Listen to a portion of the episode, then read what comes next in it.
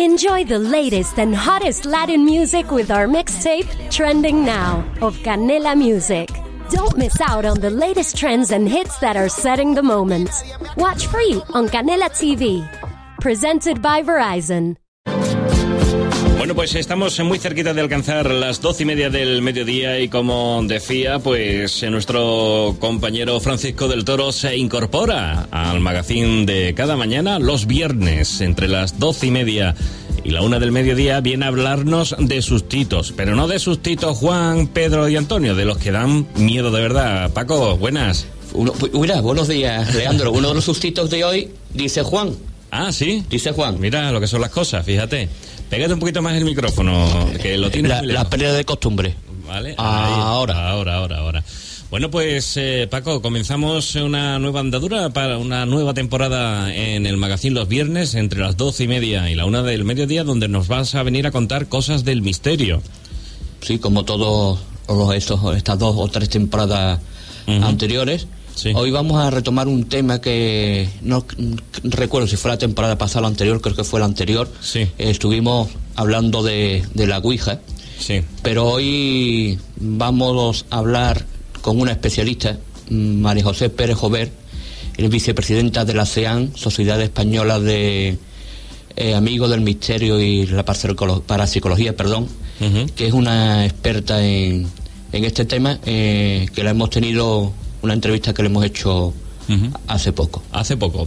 Bueno, pues eh, vamos a escucharlo, ¿no? ¿Da miedo, Paco? Da miedo. Hay que hay unas partes, bueno, lo diré ya. Hay tres, dos psicofonías. Sí. Eh, hay que pegar el, el oído, pero cuando terminemos ya el, el programa, Sí. eh, diré más o menos dónde estaba y lo que decía esta, esta psicofonía. Esta psicofonía. Bueno, para situar a, a la gente, quien no sepa qué es una Ouija, mm, explícalo en un, para que la gente Sí, sepa de qué eh, vamos a la hablar. Ouija es, es teóricamente un método para contactar con, con el más allá, aunque no se sabe exactamente qué qué es lo que lo produce. Ahora, en, ahora María José nos lo explicará detenidamente lo que es. Eh, puede ser nuestro subconsciente, puede ser entidades, los espíritus, incluso dice que pueden ser extraterrestres, no se sabe, es un, un, un misterio. Ajá, muy bien. Bueno, pues eh, vamos a conocer eh, lo que te contó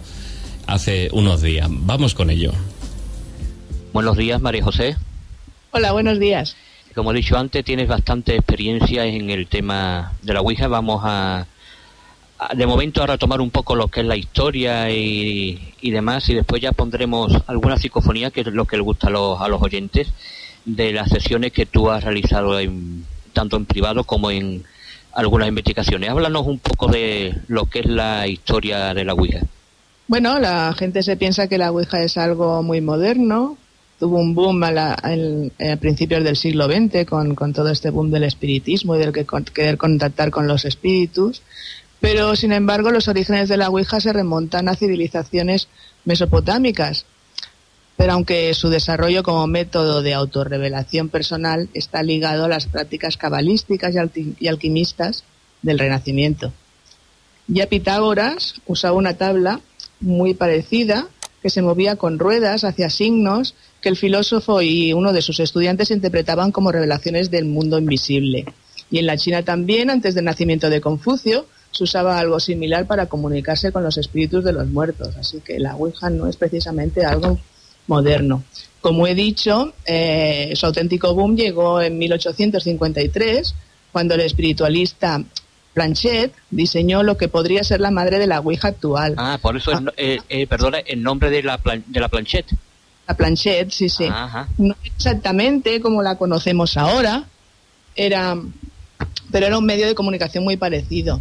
La planchette se componía de una tablilla de madera en forma de corazón o de triángulo, ¿no? Así con punta, con tres ruedecitas para que se desplazara y un orificio en la punta donde se colocaba un lápiz. Y el consultante ponía sus manos sobre la planchette y al contactar con el espíritu, la tablilla se movía dibujando las palabras del mensaje que enviaban supuestamente del más allá. Ah, entonces era una forma de, de comunicación. Sí, de. Eh, que eso es, sí, es, es entre Ouija, por eso de la planchette, con su artilugio, ¿no? En forma de, de triángulo, y, con su lápiz, una forma, digamos, una escritura automática, pero entre varias personas. ¿Se, ¿Se usaba o se usaba con uno solo? Sí, podían poner varios las manos sobre, sobre este artilugio que era bastante grandecito. De hecho, la Ouija es, es un método de escritura automática. Lo que pasa es que, claro, al ponerle las letras luego ya más adelante en el tablero, pues ya lo hicieron más sencillito, ¿no? Que tener que estar dibujando las letras en el supuesto espíritu. Era más fácil, ¿no? ¿Y cuándo, pusieron las letras? Sí, pues buscando este precisamente un sistema más sencillo, en 1890, el J. Bond mm, registra la patente de la Ouija actual, tal como la conocemos ahora, y se declara como su inventor. Eh, sin embargo, William Full compró la patente un año más, más tarde y la comercializó. Y en 1966, la Parker Brothers, que a esto ya los conocemos, adquirió los derechos sobre el juego de la Ouija y ha sido desde entonces su fabricante. Lo comercializó como un juguete. Yo me acuerdo hace unos cuantos de años, eh, tú recordarás una revista del sector que regalaba una, una Ouija. Lo que ni me acuerdo la revista y si me acordara tampoco iba a decir el nombre que yo creo que era una revista, ¿no? De, de, esta del sector o era otra otra revista. Yo, yo lo que recuerdo es que regalaban un juego de la Ouija. Sí, y, bueno, esto hace años, pero mm, hace bastantes, pero hace poquitos todavía andaban regalando tipo póster, ¿no? La, la Ouija dentro de, alguna revista que yo había visto también. Y dentro de tu experiencia, Dino, ¿cómo se debe o puede eh, practicar una, una Ouija? Bueno, a ver, la, la, Ouija no es un juego, eso desde luego que no lo, que no lo es, pero tampoco es nada, mm, entre comillas, del otro mundo, ¿no? La, la Ouija solamente es, es un, eh, un tablero que, que, puede ser de cualquier material e incluso lo podemos hacer nosotros con un papel y unas letras y un máster que, que, puede ser también de cualquier material, un vaso o, o, cualquier cosa que pueda señalar esas letras. Por tanto, no es nada mágico. No, no, no están los espíritus ahí dentro. Entonces, ¿por qué es tan peligrosa la Ouija, no? Pues es peligrosa porque lo que, confiere su esencia mágica somos nosotros mismos, ¿no? Lo que lo hacemos peligroso somos nosotros. Si lo utilizamos para bien, pues hará bien, y si es para mal, pues hará mal. Nosotros decidimos, lo, dominamos nosotros. Y nosotros lo hacemos peligroso también.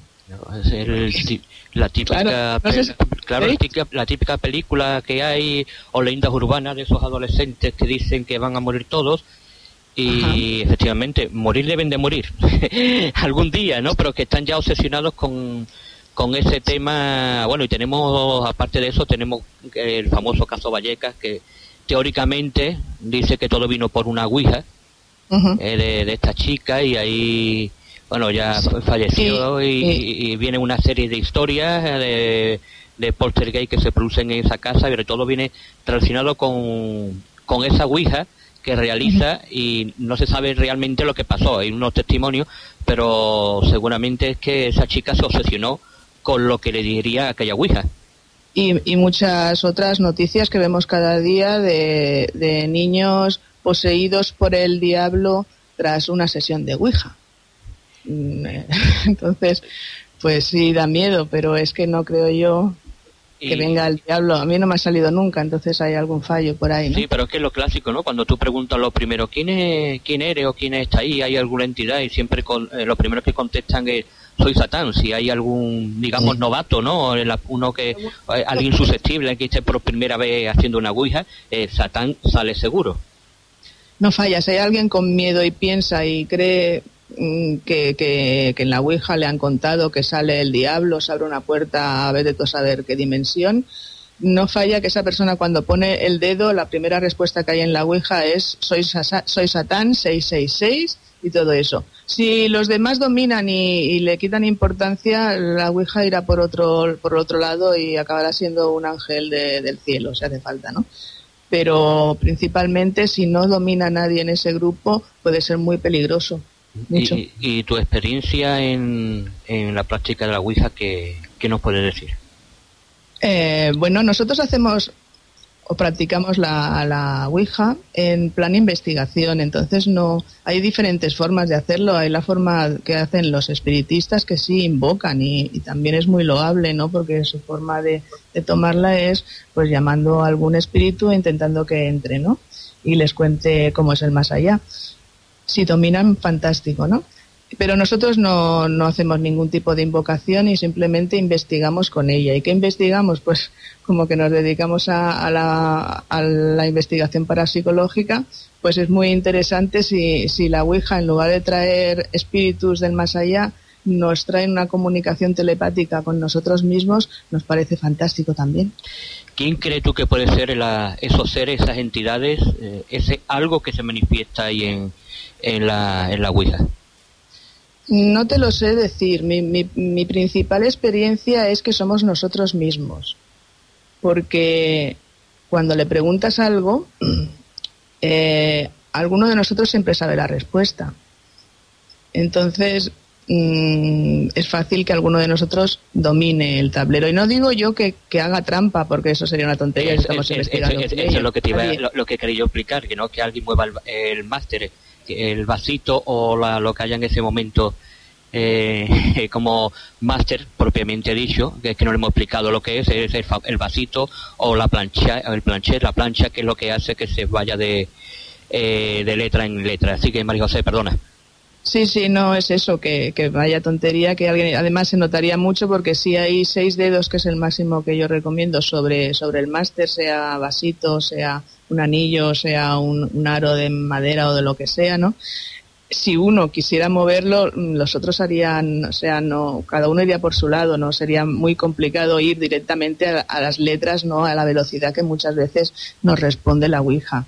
Entonces, lo importante es que si uno tiene un pensamiento o algo que incluso no lo está pensando, que lo tiene dentro de su mente, esa respuesta, y la Ouija mm, responde a toda velocidad, esa telepatía y ese dominio mm, de, llevarlos a todos hacia las mismas letras, lo encuentro de verdad maravilloso, aunque no sea un espíritu. Sería una, mezcla de telepatía y, y psicoquinesis. Sí, lo, porque pasa que mientras estás practicando la, la Ouija, eh, entramos todos en un estado de, de casi hipnosis, ¿no? De una concentración muy especial, ¿no? Entonces, si todos estamos concentrados en ello, pues, pues la cosa eh, hace como, no sé, como, como un vidente concentrándose en la bola de cristal que en realidad lo que ve es su interior, no, nada allí, ¿no?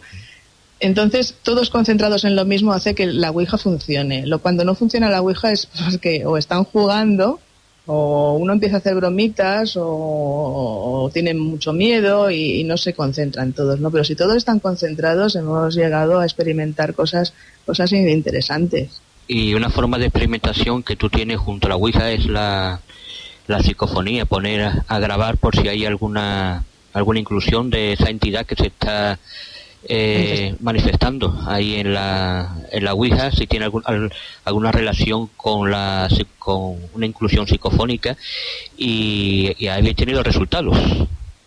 Muy buenos. Eh, es, es ir en las Ouijafonías que le llaman es yo creo que la forma que a mí mejor me ha resultado para, para mm, obtener psicofonías, el, estar haciendo una Ouija. No sé si porque en la Ouija la conversación no es lanzar mm, preguntas al aire y esperar a que te conteste, sino que llevas una, una conversación constante y fluida y eso pues a lo mejor sirve para que en la, en la grabación pues haya más inclusiones, mm, no lo sé, pero vaya, que me funciona bastante bien, aunque no sean espíritus, ¿eh?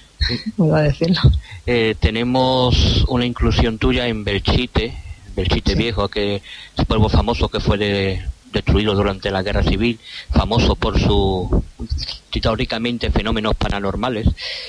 Eh, eh, que él dice, no recuerdo ahora qué es lo que decía esa inclusión, los yayos van contigo. Los yayos van contigo. Vamos a escucharla tres veces si te parece y luego ya pasamos a comentarla.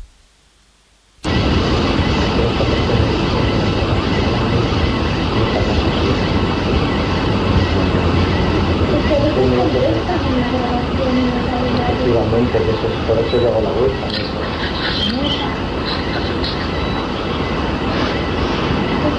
Adiós.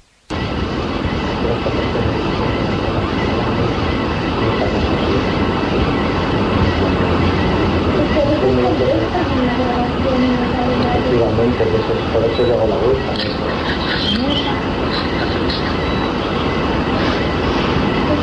Adiós.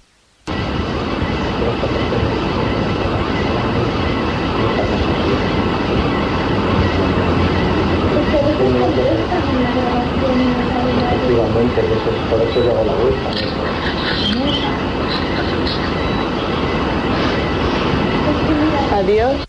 María José, coméntanos algo acerca de esta psicofonía. Tiene, le tengo mucho cariño a esta psicofonía, fue de las primeras. Esta y otra que, que igual lo pones. Eh, y además tiene una historia curiosa. Estábamos eh, de madrugada, bastante tarde, en, en ahí en Belchite, en la iglesia que nunca me acuerdo el nombre, la de abajo. y, y estábamos haciendo la Ouija, ¿no? Y entonces oíamos pasos, oíamos todo constantemente pasos detrás nuestro y sabíamos que no había nadie. Además teníamos detectores de movimiento, pasos constantes que se oían en pisadas en el suelo, ¿no? Y en un momento dado yo giré la cabeza porque es que lo, lo sentía al lado, ¿no? Al girar la, la cabeza, el máster saltó, porque yo aún tenía el dedo puesto en, encima del máster, solamente me giré para atrás, saltó de la tabla y, y todos se quedaron sor- muy sorprendidos y asustados y la única que tenía el dedo en el arito, porque es un aro, eh, era yo, ¿no? Y dije, ostras, ¿qué ha pasado, no? El momento en que estaba mirando para atrás. Y bueno, luego tuvimos esta, esta voz que decía los yayos van contigo. Muy interesante. Y bueno, y no solamente en el sitio donde se producen fenómenos paranormales, tú has hecho, bueno, y el grupo de, de, de la SEAN que vaya a investigar, eh, mm, solamente había hecho psicofonías, ¿no? Eh, perdón, eh, ouijas. Eh, tenemos también una eh, muy interesante que, está grabada en tu casa. En mi casa, sí. No recomiendo a nadie, a nadie, hacer una Ouija en su casa. Como no recomiendo tampoco a nadie intentar obtener una psicofonía en su casa. A no ser que esté muy seguro, como he dicho antes, de sí mismo. O sea, si le va a sugestionar en algo, que cojan la grabadora y haya una voz grabada en su casa que diga te voy a matar o voy a por ti o cualquier cosa de estas, que no lo hagan. Y si le va a sugestionar mucho que en la Ouija le salga el diablo y se le vaya a quedar en casa, que no lo hagan tampoco. Pero bueno, a nosotros no nos sugestiona, nosotros normalmente, pues nada, se acabó la sesión y puede haber salido allí Frankenstein o el diablo o quien sea, que nos da igual, mm, se acaba y se acabó. Ningún problema, lo puedo hacer tranquilamente en mi casa. Que es peligroso. Peligroso, sí. Yo ya lo dije cuando eh, hice el año pasado, la temporada pasada, el programa, el programa sobre la, la Ouija, de que no se intente, como decía eh, don Germán de Lugomosa, que me acuerdo. No, no, la Ouija no, que es muy peligrosa, con, con ese con ese tono de voz que, que ponía él característico. Si te parece, pasamos a escuchar esa psicofonía grabada en tu casa Sí. tres veces y después la, la comentamos. Juan, sí. María Ángeles.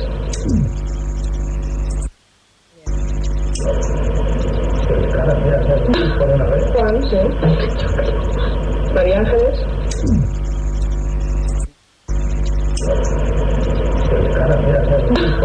Juan, sí. María Ángeles.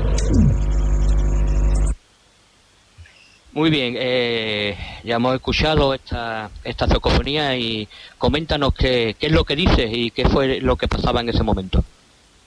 Bueno, eh, estábamos, justo empezábamos la, la sesión de Ouija, todavía no habíamos puesto ni el dedo, o sea, acabábamos de poner el tablero sobre la mesa y acabábamos de encender la grabadora y estábamos presentando la sesión y los que estaban, los que iban a participar en ella, ¿no?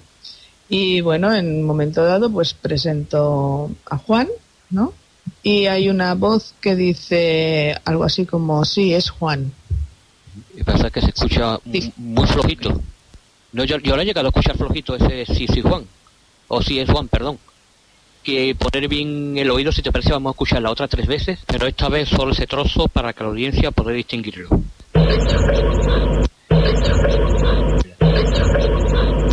Esperemos que haya quedado claro el, esa, esa referencia de esa, de esa voz a, a Juan. Eh, en ese momento no, no se movía la Ouija, ¿no? Estaba ahí empezando haciendo las presentaciones, pero no, no se movían. No, todavía no había em- empezado lo que era la sesión. No, no estábamos nada eh, presentándonos. Digamos que si teóricamente era una entidad de más allá, ya estaba allí con vosotros. Ya está, ya estaba. venía con nosotros puesto. Eh, he de decir, mm, aparte de los peligros de la Ouija, que mm, creas que sea un juego, o creas que vienen espíritus, o creas que, sé, que eres tú mismo, da igual, hay que tener siempre un gran respeto a lo que hay.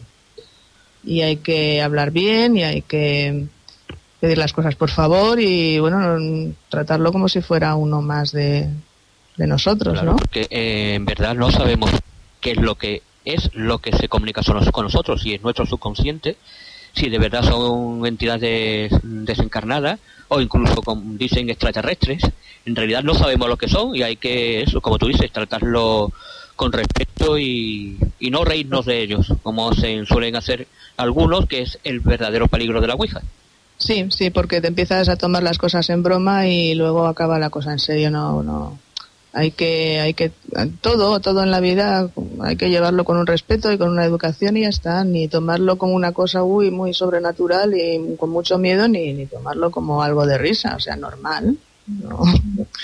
Pues María José, muchas gracias por participar en este primer programa de esta nueva temporada de, del misterio aquí en Radio Rinconada y esperemos contar contigo próximamente. Claro, yo cuando queráis, aquí estoy. Pues muy bien, buenos días y muchas gracias.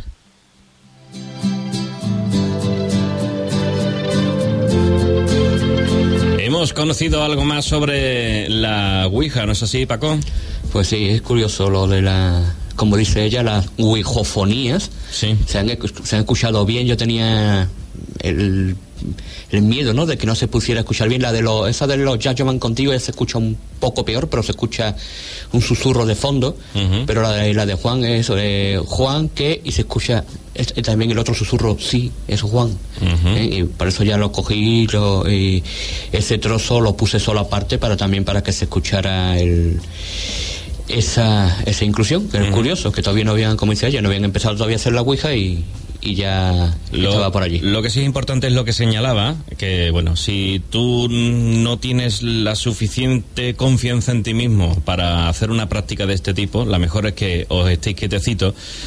Porque bueno, sabemos que la sugestión es muy mala, ¿eh? y bueno, pues eh, tomar como consejo esto, ¿no? Si no estáis seguros de ustedes mismos y os ponéis a hacer una ouija, que ya sabéis que es esto del vasito con las letritas, y te vas a quedar cogido, ¿no? Como se suele decir comúnmente, pues mejor que nos estemos quietos que nada, y que no toquemos o que no llamemos a una puerta que no sabemos lo que... Eh, lo que se aconseja es si vas a practicar una Ouija, tienes esa inquietud, quieres practicar, eh, vete con un grupo experimentado que ellos mm, en un momento dado que te aparece que dice que Satán eh, ellos encarrilan la, la situación para que al final como dice ella sea un ángel del cielo y no sea, sea tata Satán. Lo que no se ocurra jamás es hacer ni Ouija ni ninguna llamada mm, artes de, espiritismo eh, a personas que no están experimentadas y que lo hacen por por hacer. Eh, pues, tenemos la, la película esta de, de Ouija, ¿no? Que se especialmente eso, un grupo de amigos, ah, vamos a hacer una, una Ouija. Y,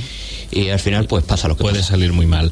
Bueno, pues Paco, muchas gracias eh, por eh, tu tiempo y la semana que viene pues esperamos que vengas a contarnos más cosas de sustito, ¿eh? no de tustito, sino de susto de miedo. Hasta la semana que viene. Hasta luego.